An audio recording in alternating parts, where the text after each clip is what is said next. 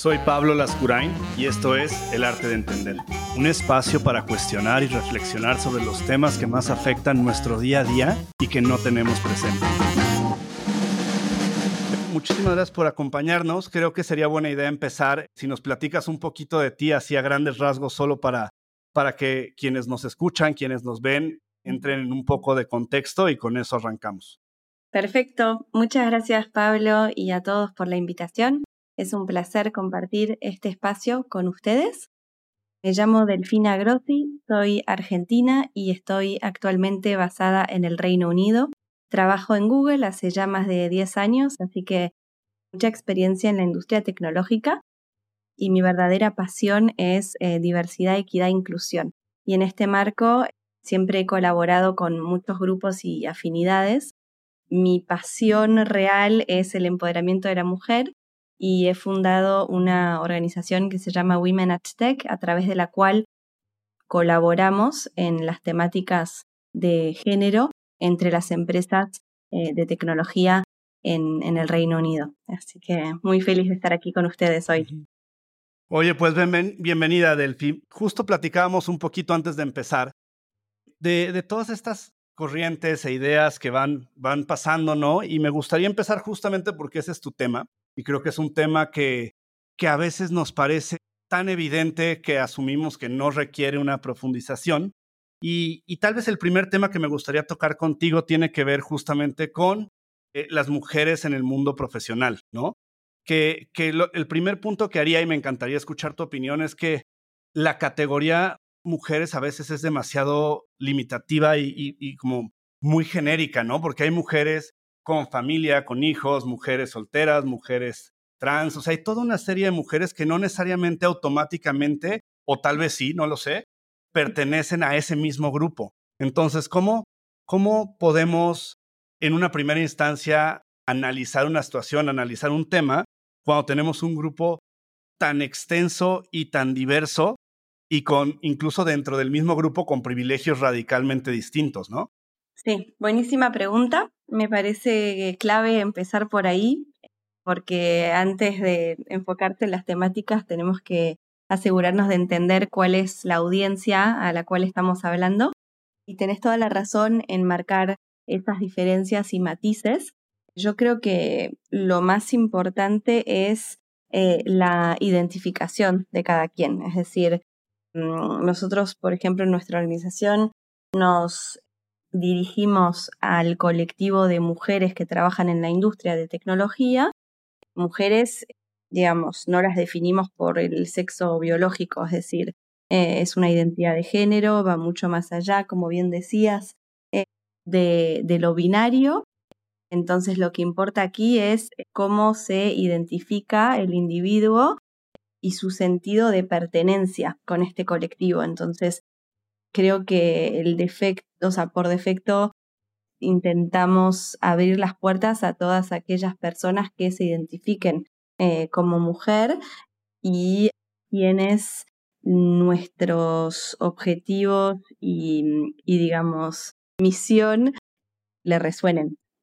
Oye, eh, fíjate que justo casualmente por otros temas llevaba yo unos meses como con mucha curiosidad y mucho interés en el tema de la, de la brecha de género, sobre todo hablando de la brecha de género salarial. Es algo en lo que, en lo que he estado investigando porque, porque la primera premisa, o por lo menos la premisa que yo tenía hasta hace unos meses, que parecía como muy lo que hablábamos hace ratito, ¿no? Como muy simple, porque es muy obvio y no necesariamente lo obvio necesariamente simple, ¿no? Entonces, parecería que históricamente en los últimos años la brecha de género se refería a una cultura machista que discriminaba eh, consciente o inconscientemente a alguien por, por su género, ¿no? Y sin embargo, estos últimos meses he estado como tratando de estudiar el tema, tratando de entender las causas, porque a mi parecer, si, si el tema era que había un jefe, por ponerlo como muy simple, como un jefe hombre machista, pues parecería que es algo relativamente fácil de resolver sistémicamente en términos de, bueno, o cambias la orden o cambias al jefe. Sin embargo, ha habido un montón de estudios que tienen complejidades mucho más profundas. Entonces te, voy a compartir dos que justamente son los que estaba leyendo. El primero tiene que ver con un estudio que se hizo en Estados Unidos justamente de, brecha salarial y, el finding más grande tuvo que ver con que más que una brecha salarial identificada, lo que pasa es que si lo vas viendo por edades, entre los 25 y los 35 años es donde hay un, donde se despegan absolutamente los salarios. Y, y, lo que señalaba ese estudio en particular es que muy probablemente tenía que ver con la edad fértil de las mujeres, ¿no? Entonces, después era muy difícil hacer el catch-up. ¿Por qué? Porque, porque quien se queda trabajando, pues te lleva 3, 4, 5 años de carrera profesional y después muy difícil. Ese era un finding interesante. Y el segundo finding interesante es que hicieron un estudio en la Comisión de Trabajo de, de Suecia, donde llegaron ellos, o sea, siendo históricamente una, una, un gobierno y, y, una corriente política donde se ha beneficiado disminuir los roles de género, la brecha salarial seguía bastante pronunciada. Y entonces ellos más bien lo que encontraban como, como data es que también hay, hay, hay como esta conexión, por ejemplo, aún disminuyendo mucho la, la, brecha, este, más bien los roles de género, aún así en los servicios de salud hay mucho más mujeres, ¿no? Cosa que pasa también en lugares como México, pero ahí incluso con políticas de disminución de género, con políticas de equidad en términos de maternidad, paternidad, todo esto, seguía habiendo una, una especie de vocación o, predisposición a este tipo de roles. Y también encontraron, por otro lado, que había esta, esta situación un poco orgánica en que las mujeres tenían mucho más, o sea, otro tipo de ambiciones que no necesariamente eran tan básicas como las de los hombres de quiero más dinero y quiero un puesto más alto. Entonces, no, o sea, no necesariamente hablando específicamente del caso de Suecia, era un caso de discriminación, sino era un caso como de, de personal choice, ¿no? O sea, de lo que, de lo que deciden hacer las mujeres. Y, y, seguramente, pues, no sé, me encantaría en ambos temas como escuchar un poco tu, tu opinión, porque, porque a veces es muy fácil decir, como hay brecha de género, pinches hombres, deberían de hacerlo todo mejor. Y ojalá fuera así de fácil, ojalá fuera la, la decisión de un hombre para que cambiara todo esto, pero en realidad hay muchos otros elementos como de la carga de los hijos, la carga del hogar, pero también las decisiones personales, ¿no? También lo que, lo que alguien quiere hacer me parecía muy interesante en el estudio de Suecia, que decía que, que lo más interesante es que ante la disminución de roles de género, seguía habiendo una gran cantidad de mujeres que en un momento de su vida decían, yo la verdad es que quiero dedicar unos años a, a, la maternidad. Nadie me está sacando, nadie me está este, eh, discriminando, sino también tengo yo como individuo pues, el poder de decidir hacerlo y listo. Sí, ah, me encanta, me parece dos dimensiones muy interesantes. Voy a empezar por la última que acabas de tocar, que tiene que ver para mí con varias dimensiones. Yo creo que una, evidentemente, es todo lo cultural en términos de las decisiones que puede llegar a tomar individuo en un momento dado de su vida, como por ejemplo elegir maternar y si es que es una elección y se puede llevar adelante, tomarse el tiempo como para dedicarse a los hijos, este, poner en pausa la carrera y o priorizarla de otra manera, sin dudas, pero siempre y cuando sea una elección. ¿Por qué digo esto? Eh, y yo aquí me gustaría traer un poco la perspectiva eh, del país en el que resido hoy, que es el Reino Unido, en el cual, eh, como en la mayoría de los países, diré, de Occidente, estamos atravesando una crisis demográfica. Y uno de los motivos por los cuales esto sucede es porque, por una cuestión no solo de, fertilidad, sino también económica. Es decir, muchas personas de mi generación, de nuestra generación, eh, millennials, este, con una carrera relativamente desarrollada ya no, no es que no quieren necesariamente por una cuestión de, ética, sino que realmente no pueden darse el lujo, literalmente, de, de maternar porque los costos de, bueno, de, de asegurar y de, y de, darse, bueno, un, buen apoyo para los niños en los primeros años de vida son ridículos directamente. Entonces, siempre y cuando sea una elección, ¿no? Porque muchas mujeres en este país en particular terminan saliendo del mercado laboral no porque quieren, sino porque no tienen opción, o sea, no, les queda otra. Entre pagar eh, casi 2.000 libras eh, lo que es una guardería versus lo que ganan, que es, es un salario eh, promedio aquí, es eso, a veces no, no queda otro. Me gustaría traerlo a la mesa también porque a veces para mitigar un poco la cuestión. Ahí vuelvo a la brecha, la brecha de género en lo que es el, el pay gap, ¿no? Este, la, la, la inequidad en términos de, de compensación porque este, no necesariamente la mujer sale del mercado laboral por una cuestión de elección, sino porque es la que sistémicamente tiende a ganar menos eh, en, el hogar eh, tradicional. Y de vuelta estoy asumiendo una pareja heterosexual eh, para, para este ejemplo. Pero en muchos casos termina siendo así.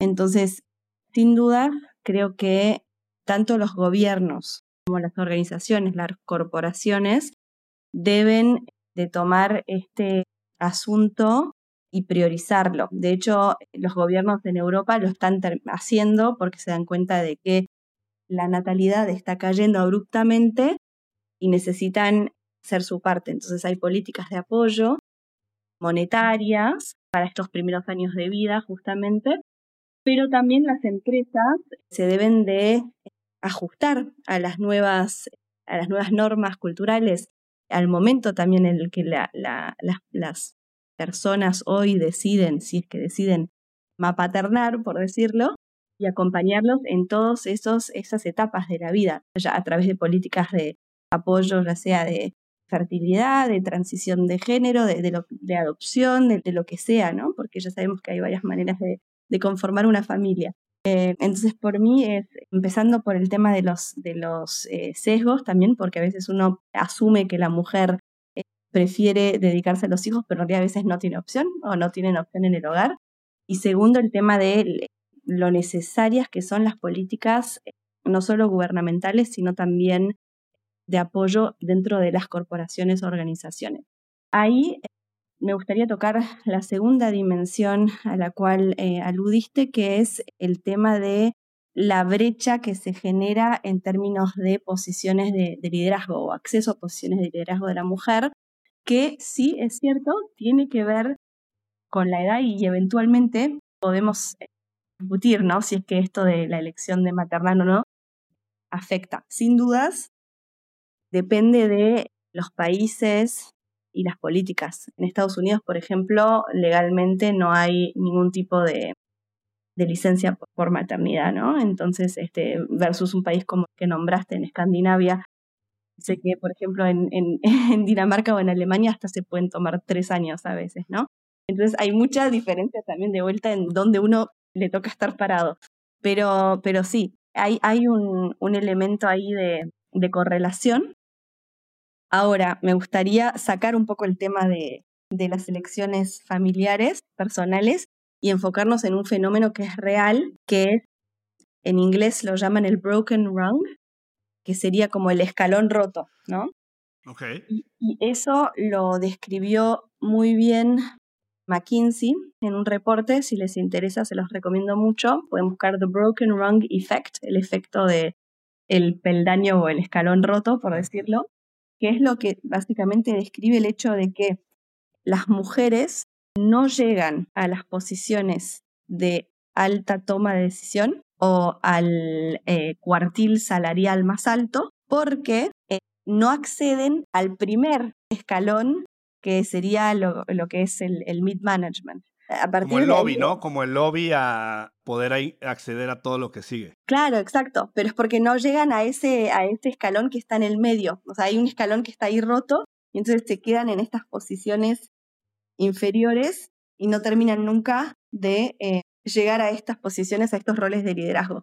Y por eso hay, un, hay un, una brecha de, salarial. Por eso hay una brecha salarial, porque evidentemente la proporción de mujeres en roles de liderazgo son menores. Entonces, evidentemente, la concentración de, capital se encuentra en este cuartil salarial más elevado que por lo general históricamente han sido ocupados por, por hombres.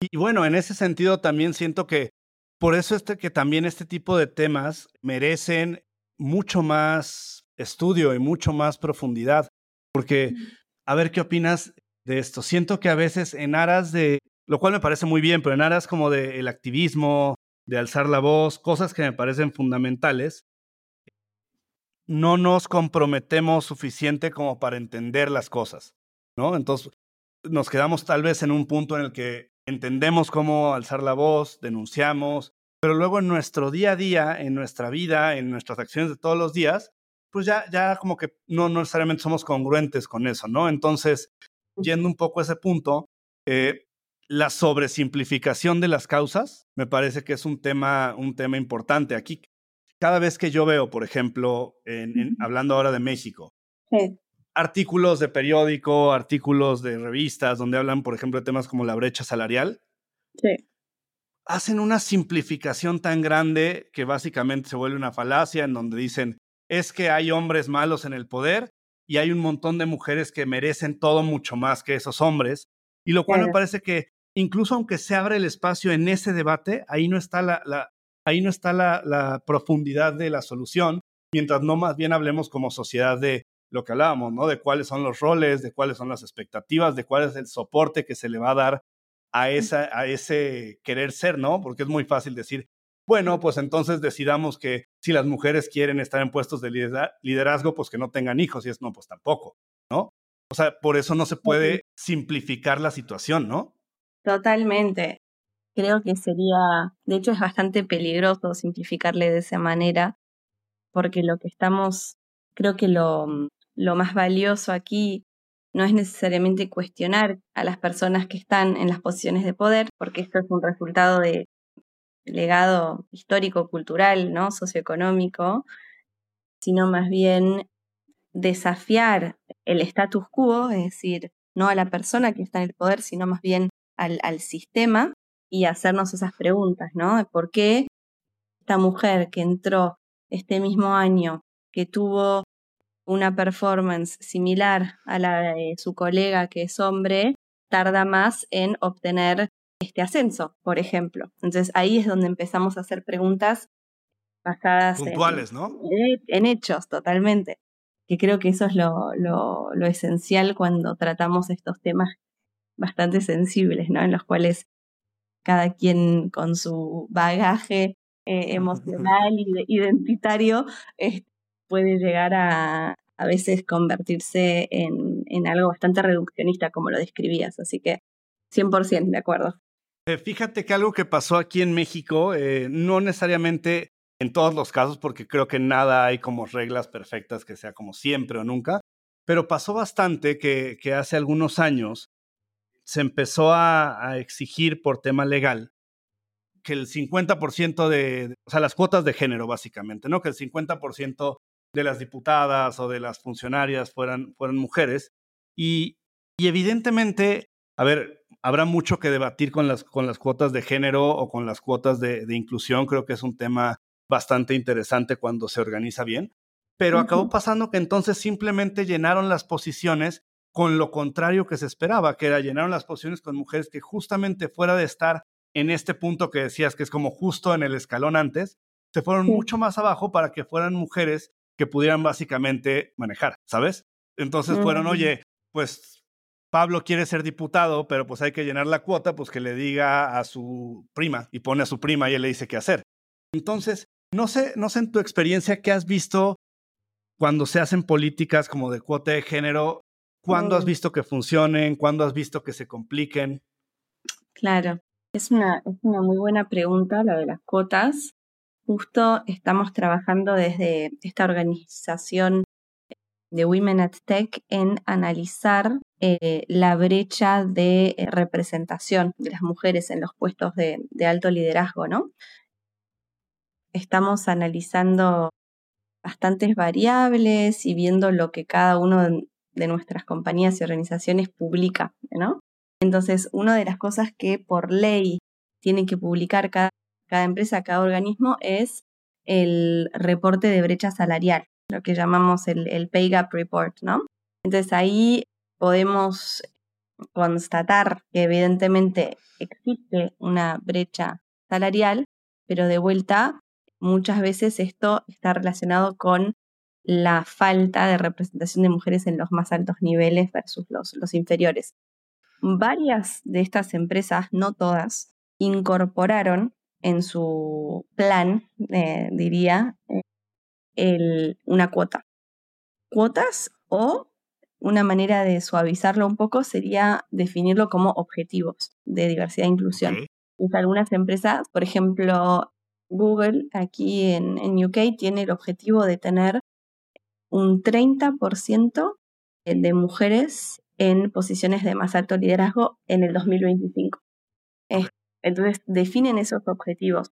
Yo creo que es útil porque de alguna manera, si no definimos indicadores, es muy difícil medir el, progreso que estamos haciendo en estas cuestiones.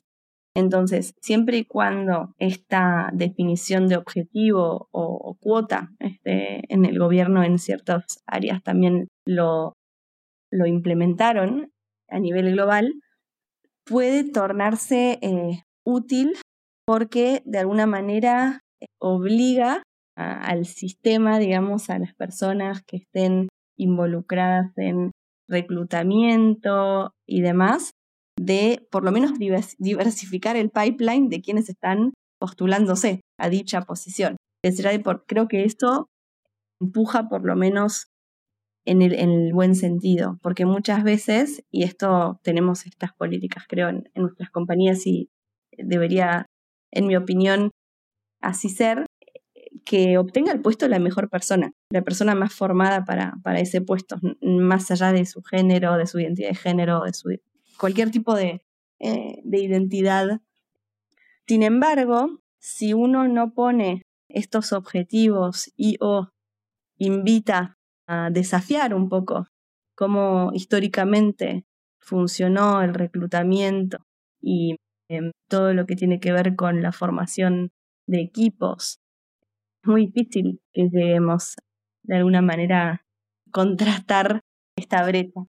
Entonces yo creo que sí, mi opinión es que sirven las cuotas, los objetivos de diversidad e inclusión, siempre y cuando estén informados por, eh, por estas variables y que no solo termine siendo una cuota por decirte, impuesta de manera unilateral, sino acompañada por políticas de apoyo. Es decir, es, es fácil decir, voy a contratar a una mujer de afuera y ponerla en este puesto de, alto liderazgo, cuando en realidad tal vez internamente en la organización hay X cantidad o porcentaje de mujeres que podrían eventualmente tener un potencial de líder y simplemente porque no están coachadas o no están acompañadas sistémicamente, ya sea por propio la propia jefe o jefa de línea, siquiera se las considera. Entonces, para mí, cuotas sí, pero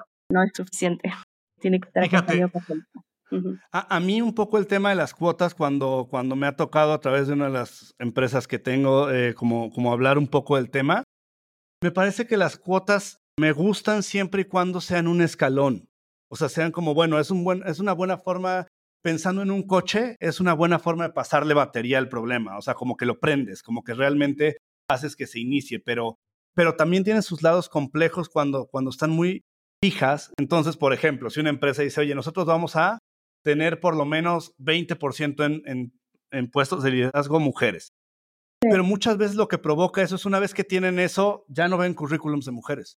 Porque es como, bueno, ya, check. ¿no? O sea, palomeado y es como, no nos podemos quedar ahí, ¿no? Sino esto tiene que ser como pasarle batería al coche, no le puedes pasar batería al coche todos los días. Eventualmente, o le cambias la batería o le cambias el alternador, o sea, es, es, parte, es principio de una solución, pero no puedes asumir desde donde yo lo veo que esa es la solución y punto, ¿no? Sí, totalmente, estoy muy de acuerdo.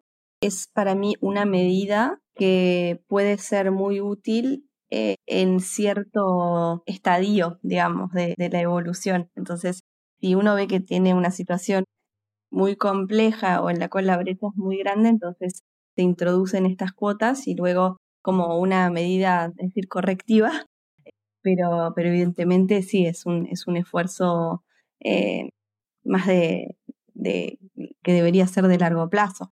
Entonces, creo que ahí por esto las empresas tienen la obligación de publicar este reporte que te comentaba de brecha salarial cada año. Entonces yo creo que así como existe este reporte, deberíamos analizar también, ya sea en el sector privado y público, cómo es y cómo evoluciona realmente la, trayectoria de, las mujeres o de las personas eh, que pertenecen a grupos minoritarios en general dentro de estas organizaciones, porque ahí es donde se vuelve interesante, cuando uno empieza a seguir, ¿no? ¿Cómo está, está progresando esta persona? Y si no, ¿por qué?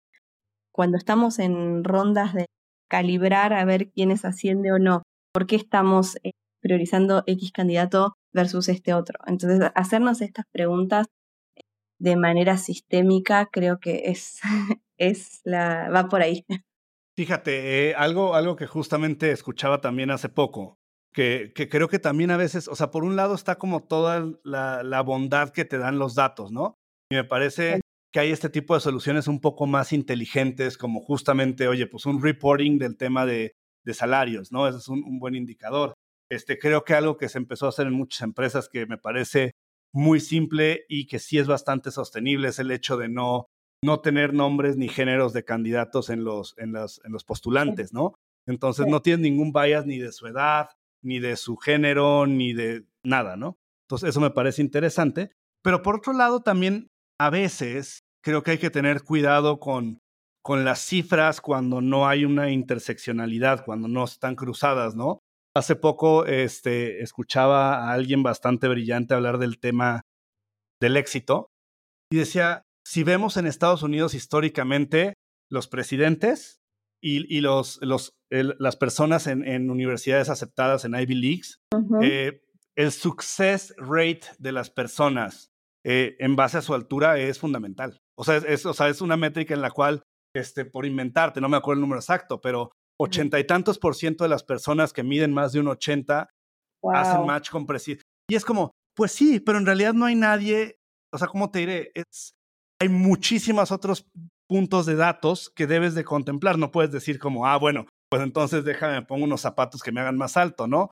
Siento que a veces eso es lo peligroso de cuando aíslas unos datos, en donde dices, bueno, entonces ser alto es un privilegio. También, si aíslas un dato, podrías decir, oye, pues resulta que hay un, hay un este, pay gap por cuestión de edad, ¿no? O sea, mientras más joven, menos ganas. Y es, sí, pero no necesariamente es nada más aislado al tema de edad.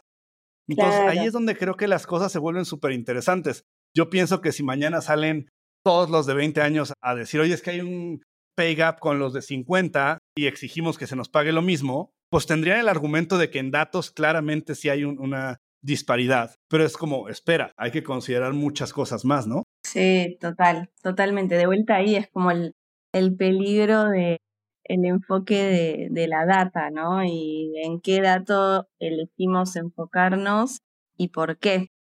Y cuál es la intención detrás de esto, ¿no? De vuelta, porque todos estos reportes y análisis y demás vienen de dónde vienen y yo creo que invitaría a la audiencia a hacerse esas preguntas, ¿no? ¿Quién está eh, escribiendo este artículo financiándolo incluso? ¿Cuáles serán los intereses que están detrás como para desarrollar su propia sí, opinión crítica y tomar lo que, lo que uno le sirve, pero evidentemente estas temáticas van mucho más allá de lo lineal. No se explica por, por un dato. Este sería fácil si no. bueno, y en ese sentido, algo que comentábamos antes de empezar a grabar, hay este tema como de históricamente tal vez algunas sociedades más que otras o algunas culturas más que otras, no, nos resulta que, que cualquier eh, resistencia ante algo, número uno, implica que estás en contra y, número dos, implica que estás atacando, ¿no? Entonces, eh, a mí me ha pasado un par de ocasiones que cuando hago este tipo de preguntas en, en ciertos foros o en ciertos espacios, la respuesta mucho es como, ah, bueno, entonces no vamos a hablar contigo porque tú evidentemente niegas que hay una brecha salarial y niegas que hay una disparidad y es como, no sé, cómo, o sea, brincan como una conclusión muy rápida y, se torna, en vez de discutir sobre el tema, en la descalificación personal, ¿no? Y entonces es como, no, no mereces discutir con, con nosotras o con nosotros. Y por otro lado, también hay este tema en el que dejamos de escuchar a, los demás porque nos asumimos nosotros mismos como la causa, ¿no? O sea, es como si no estás de acuerdo conmigo y yo soy mujer, entonces tú estás en contra de las mujeres. Y es como, no sé cómo llegas hasta ese punto tan rápidamente. Sí, y es, un, es bastante también em, llamativo en esta era, creo, de la hiperpolarización en general, de las opiniones, creo que es algo que se fomentó mucho durante la pandemia, donde todo se convirtió en virtualidad y por ende, así como son canales de comunicación y amplificación muy válidas las redes sociales, no nos olvidemos que también son nuestras propias echo chambers, es decir, uno ve y consume y por ende el algoritmo eh, propone lo que está alineado con las creencias y con el comportamiento de uno. Entonces, cuanto más nos, de alguna manera, nos aislamos y nos anclamos en nuestras posiciones, menos predisposición tenemos para el debate en general. Esto creo que va en cualquier temática, ya sea el tema de diversidad, inclusión, identidad, pero también en la política, que mm, evidentemente es algo que, afecta, es un fenómeno global que está afectando a, casi todas las comunidades, me atrevo a decir. Estamos viendo la emergencia de corrientes cada vez más extremas en reacción malestar eh, de, la, de, la, población. Evidentemente eh, también está relacionado con la crisis macroeconómica que estamos pasando. Sin embargo, estoy muy de acuerdo con lo que dijiste de que muchas veces uno desacredita a la persona que tiene enfrente simplemente por, por sus dimensiones personales, ¿no? Por, eh, y lo, lo, se, vuelve, se vuelve como de alguna manera algo rápidamente algo personal versus un debate saludable de temáticas que, de las cuales podríamos todos aprender y, beneficiarnos.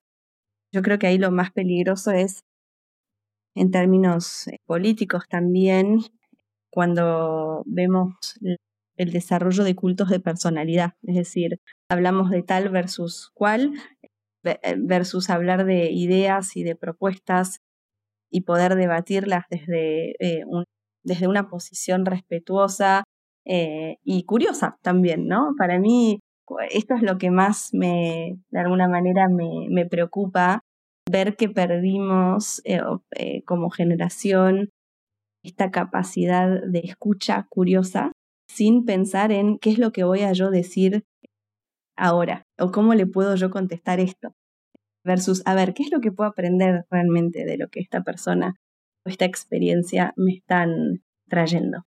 Sí, bueno, y un poco, un poco en ese punto creo que se ha vuelto mucho un juego de quién, quién le prueba a quién que es moralmente superior, ¿no? O sea, porque entonces yo pues sí, sí, Delphi, pero tú no esto.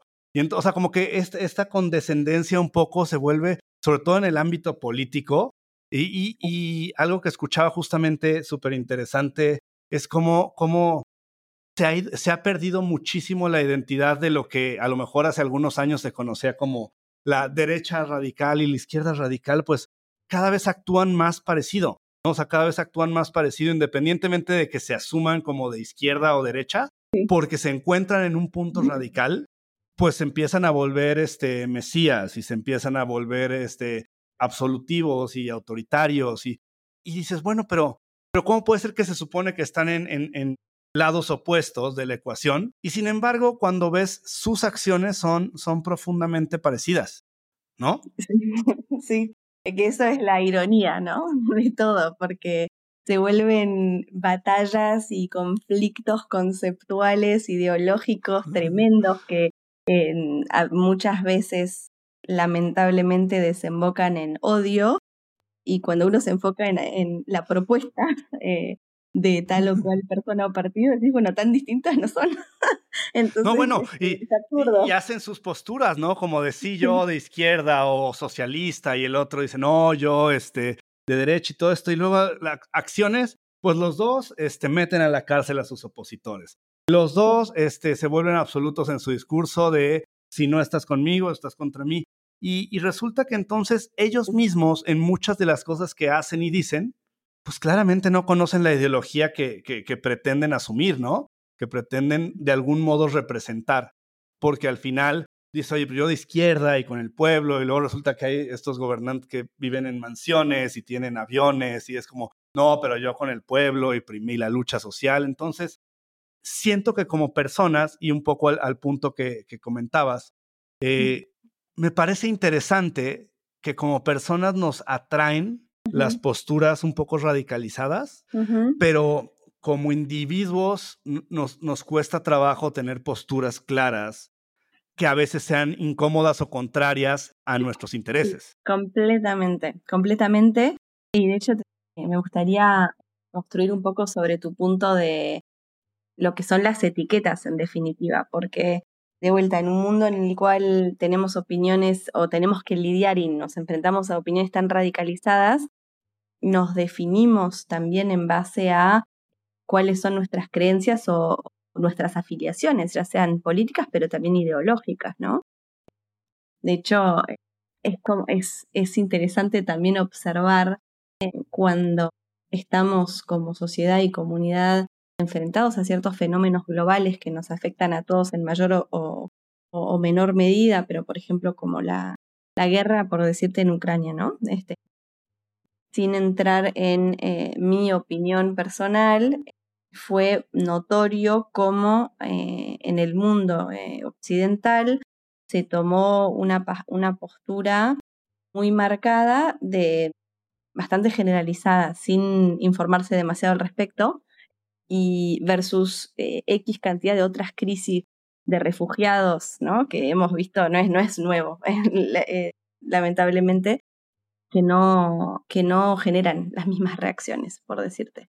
Entonces ahí también yo, a mí me gusta también cuestionarme en lo personal cada vez que puedo y decir, a ver, ¿por qué, por qué me pongo la, no sé, la bandera de este país o de este partido o de esta causa o por qué me sumo a esta causa realmente, porque es algo que todas las personas y mis amigos están haciendo, porque me conviene o porque realmente entiendo la causa y creo en ella. Entonces, eh, para mí es, una invitación también para nosotros eh, en pensar y entiendo tu punto y lo comparto, que es cada vez más difícil eh, emitir esas opiniones que tal vez son van en contra de la corriente o van en contra de el grupo de afinidad de uno, porque uno en definitiva mm, teme ser, ser excluido. Creo que es algo, ¿no? Es, parte de nuestra humanidad. Humano y natural. Humano y natural.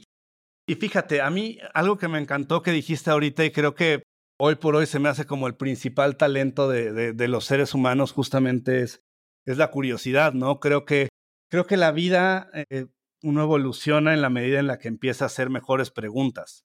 Me parece que vivimos obsesionados con las respuestas, pero las respuestas en realidad no son tan importantes, ¿no?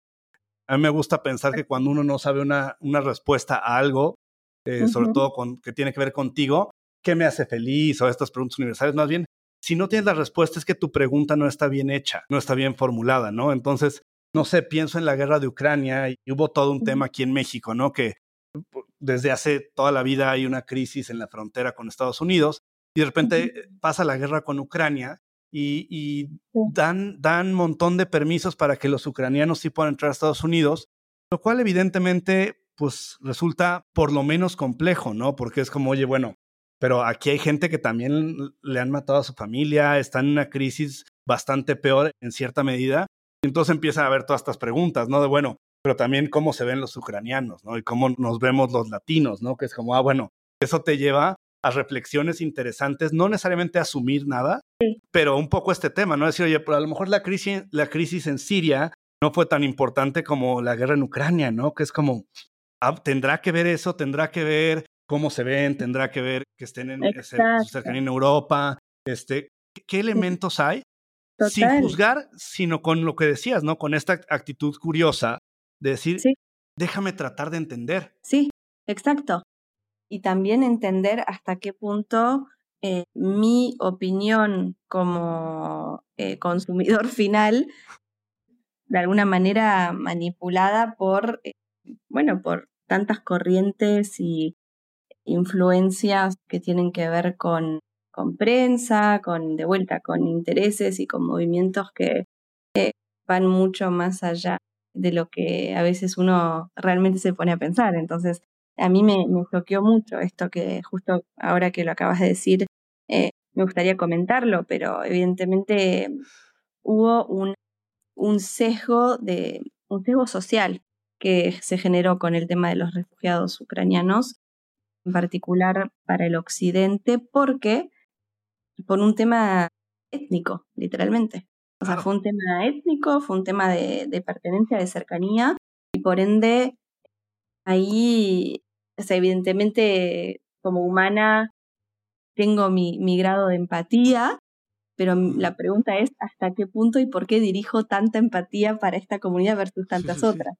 Sí, porque me es tan fácil o tan cómodo identificarme con, con esa situación, ¿no? Versus otras que, que, que, son mucho más complejas, ¿no? Y eso nos lleva justamente como a esta parte de qué aceptamos o qué no. A mí, a mí me parece, por ejemplo, muy interesante cuando de repente hay noticias de ciertas criminalidades y ciertas cosas y, Hace tiempo yo entrevisté a una, a una mujer que, que admiro mucho y que, eh, que, tenemos una buena amistad, se llama Saskia, niño de Rivera. Y, y, y, algo que a mí me enseñó Saskia, y así lo tengo que definir totalmente, es que a mí me parecía muy, muy impactante que ella hablara con secuestradores, fuera a las prisiones, hablara con mujeres que están igual en la cárcel, viviendo con sus hijos en la cárcel. Y, y lo primero que ella me enseñó fue nos gusta pensar como sociedad que todos estos criminales son locos, son psicópatas, son algo que absolutamente viven fuera de cualquier cosa que tenga que ver con nosotros. Y automáticamente lo que sucede es que entonces no somos responsables de nada. Nosotros como sociedad, no, nada.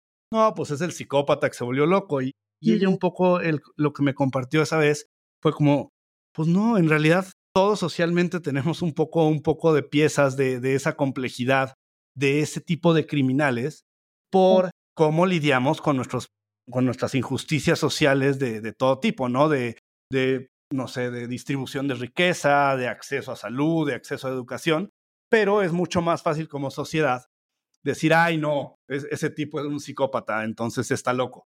Enciérrenlo y hay que olvidarnos de ese tema y que no se vuelva a hablar de eso. Totalmente, creo que ese me encantó. Gracias por compartir y buenísimo el trabajo de Saskia. Creo que es clave también cuestionarnos como colectivo, como sociedad, la responsabilidad que tenemos con respecto a estos fenómenos o crímenes, como, como nos gusta definirlos.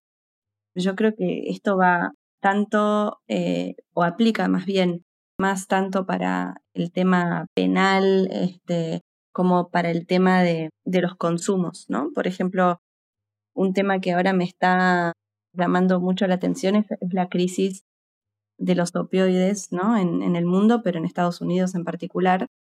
Y me llama mucho la atención cómo como sociedad lidiamos o, o decidimos eh, ignorar eh, a este problema que es eh, la adicción ¿no? con, con las drogas. Eh, y creo que aplica también esto de, cuestionar hasta qué punto todos estamos de alguna manera entongados en este sistema que tiene que ver con muchas cosas, con eh, el sistema farmacéutico, con, digamos, muchas eh, crónicas de vida y cada caso es individual, pero sin dudas creo que cómo tratamos como sociedad a la adicción, de vuelta es muy poco, es bastante destructiva en realidad, porque no estamos tratando a la persona adicta como un ser humano víctima de un sistema, sino como una persona que tiene que ser de vuelta, como, como decías tú, como encerrada, rechazada y, bueno, no, ayuda, o, peor, eh, ignorada, que es el caso en Estados Unidos, ¿no? En el cual vemos que hay tanta gente hoy por hoy, eh, bueno, que se, que mueren, ¿no? Eh, vi, el documental, no sé si lo viste, de Nan Goldin, viste la fotógrafa estadounidense, sobre este tema, que se los recomiendo mucho, que se llama All the Beauty and the Bloodshed. y ahí muestra un poco su cruzada este, contra los filantrópicos millonarios estadounidenses eh, que están detrás de, esta crisis. Es súper interesante ver un poco de, dónde vienen estos problemas de estas crisis y, y, de vuelta cuestionarnos acerca de nuestro rol como parte de la sociedad y cómo tratamos estos, sí, todos estos conflictos. Que, para mí, Delphi, el, común denominador, pensaría yo que hay dos, dos como, hijo, no sé llamarlos crisis, pero para mí hay dos temas que son como profundamente interseccionales y horizontales en estos temas. Y uno es la, la tendencia y la necesidad de sobresimplificar todo. Es como, estás triste, te tomas una pastilla. Este, te cayó mal alguien, pues lo borras de tu vida. Y en realidad, la mm. vida históricamente no es así, ¿no? O sea, no es, no es como que ¿sabes? O sea, te peleas con tu hermano y no es que entonces lo bloqueas de todos lados y, haces como que no existió, pues en realidad la vida tiene mucho más complejidad. Es lo mismo si, si, si estás triste o si tienes una depresión clínica o si tienes cualquier padecimiento, en realidad hay que lidiar con él en algún momento, pero creo que también en el sentido las redes han hecho esta, esta sensación de lo que no quieras desaparece lo de tu vida. Y aparte, alineado con el segundo tema que, que complementa esto, que es el mundo convenciéndote de que en realidad las cosas que te pasan no, no tienen que ver con tu responsabilidad ni con tus acciones. A través como de, pues todas estas ideas como medio clichés, que es como todo pasa por algo y seguro todo es para bien. Y es como, no, pero a ver, o sea, hay una parte que sí, o sea, no es que te deprimas y que la vida se acabó, pero, pero tampoco es como, oye, Delphi, te corrieron porque llevabas dos meses sin ir a tu trabajo, pero todo pasa por algo.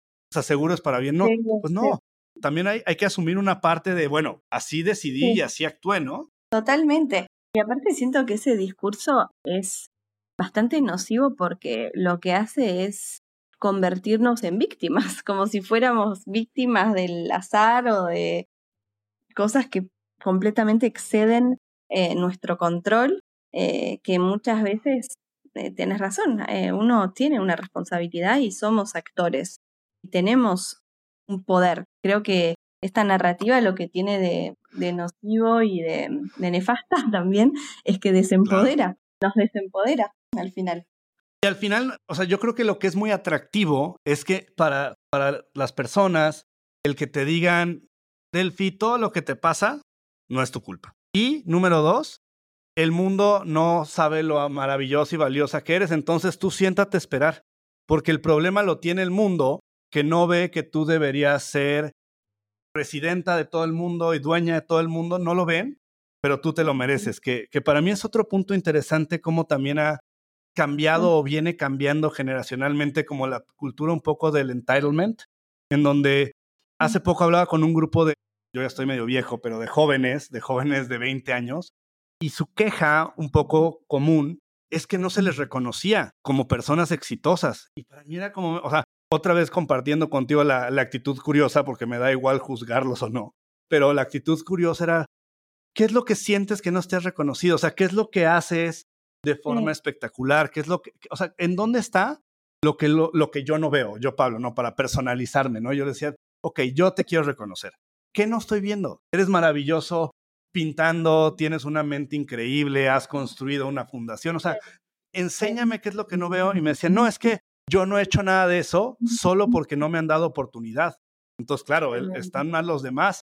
Porque como Delphi no me ha hecho su jefe, no me ha dejado demostrarle lo increíble que soy. Es, uy, pues, aparte de ser una falacia, pues complica, toda la situación. no, totalmente.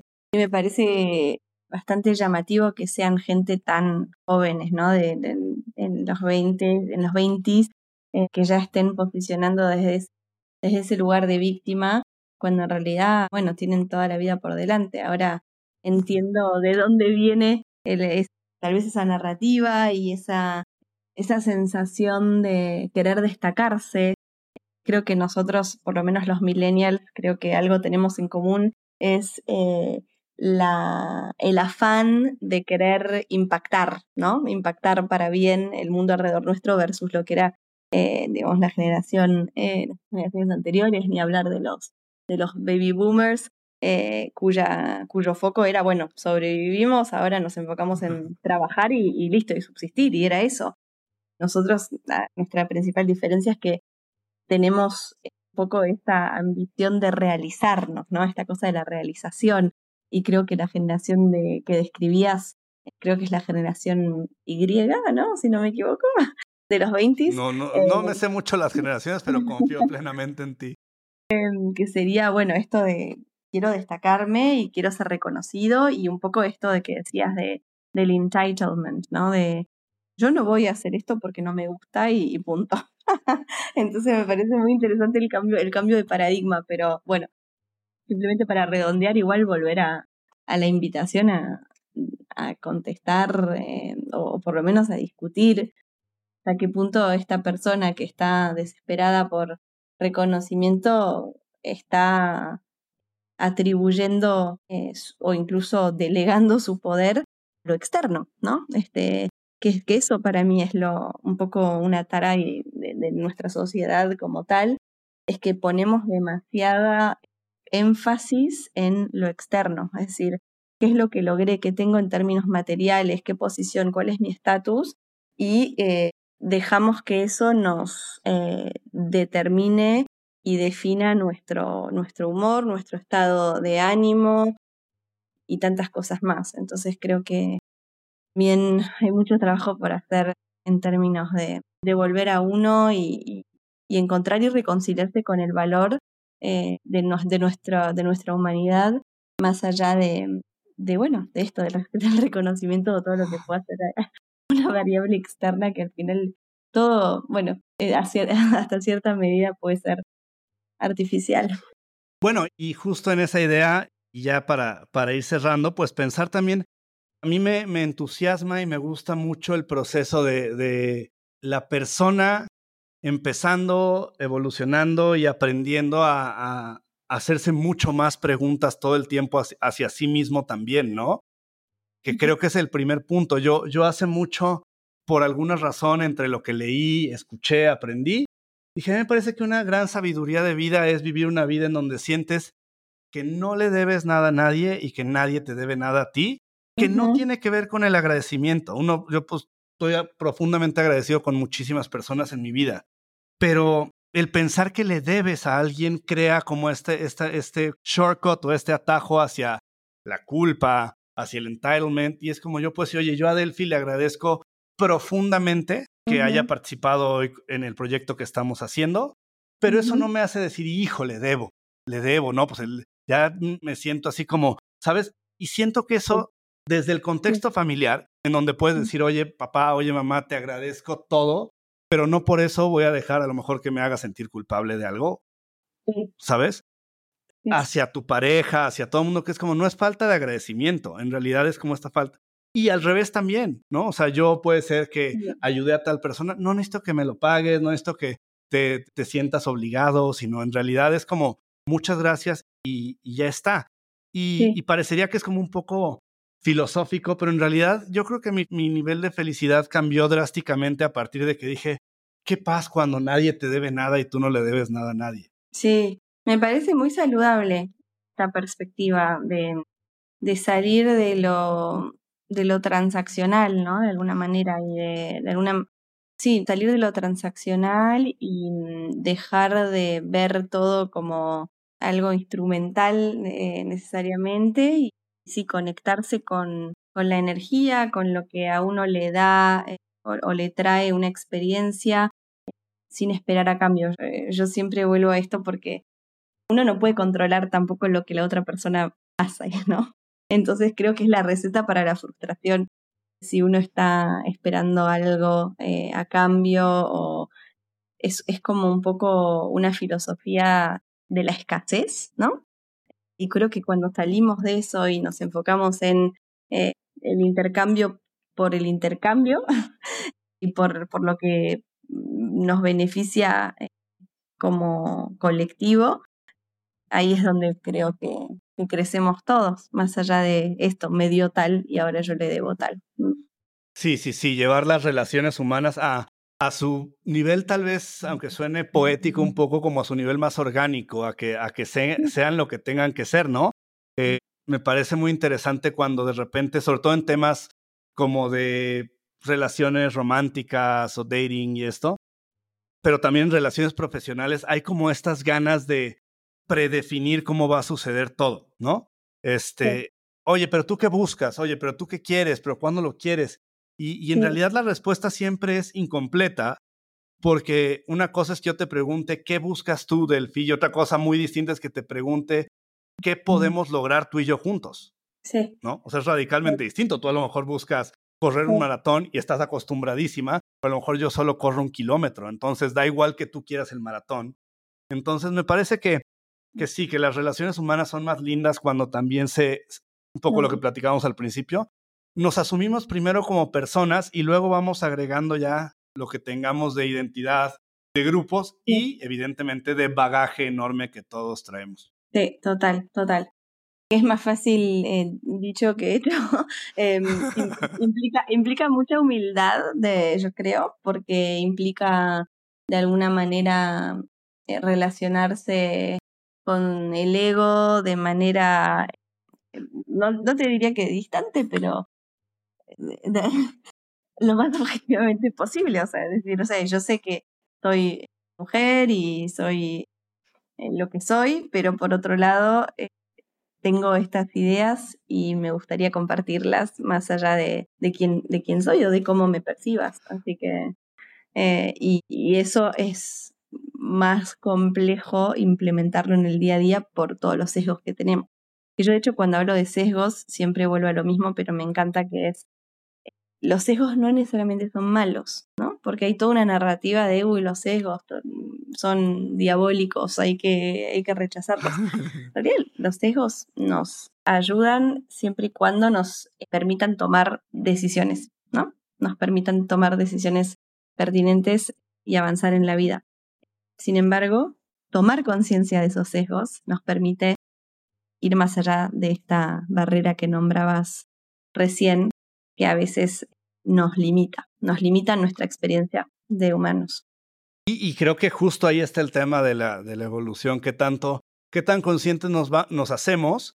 Y también yo creo que con la edad, qué tanto también hay cosas que decimos, bueno, tengo esto, sea un sesgo o sea una forma y digas, tal vez ya no la quiero, o sea, tal vez no la quiero cambiar, ¿no? O sea, tal vez es algo que lo entiendo, lo veo, lo noto y, y lo acepto, ¿no? Y por otro lado, también el entender que mientras más veamos las cosas, por ejemplo, una discusión que, que típicamente tengo y me gusta tener tiene que ver con las expectativas y es como esta idea de, no, no, no, es mejor todo en la vida sin expectativas. Y yo digo, a ver, eh, las expectativas son muy lindas, como que te emocionan, te, te, te entusiasman.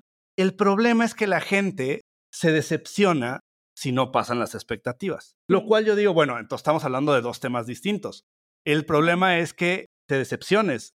Para mí es lindísimo decir, hoy voy a, no sé, a comerme un helado. ¡Qué padre! Pone de buenas, me hace salir más temprano en mi casa. Si llego y está cerrado el lugar de los helados, no me decepciono. Nada más, pues no se logró y no se logró. Entonces, creo que es un poco una actitud en la que podemos como empezar a tener de, ¿por qué no mejor vamos viendo, nos deshacemos un poco de nuestras reglas que son como súper drásticas y nos volvemos, como dice Delphi, curiosos en decir, ¿por qué esto? ¿Por qué no esto? A mí me gustaba esto o no me gusta, o tal vez antes no me gustaba y ahora sí. Y creo que en ese sentido, pues también la vida se nos hace un poco más fácil. Coincido, coincido. Me gusta esa invitación a no aferrarse tanto al resultado, sino surfear la experiencia. Oye, Delphi, muchísimas gracias por, por haber platicado hoy. Siento que nos podíamos seguir platicando tres días más, pero este, te agradezco muchísimo. Este, hemos hecho un montón de cosas y, siempre lo diré, que tengo una profunda admiración por todo lo que haces, pero también por cómo vives tu vida y, la persona que eres. igualmente, muchísimas gracias por invitarme a este espacio. Me parece espectacular. Siempre que hablamos tenés un nuevo proyecto y me encanta que, que, me hagas parte. Así que muchísimas gracias, Pablo. Bueno, Delphi, fue un gusto y pues hablaremos pronto. Hasta pronto. Gracias por acompañarme en este episodio y como siempre si tienes alguna pregunta o algún comentario solo tienes que entrar a pablolascurain.com diagonal pregunta y me encantará saber qué estás pensando.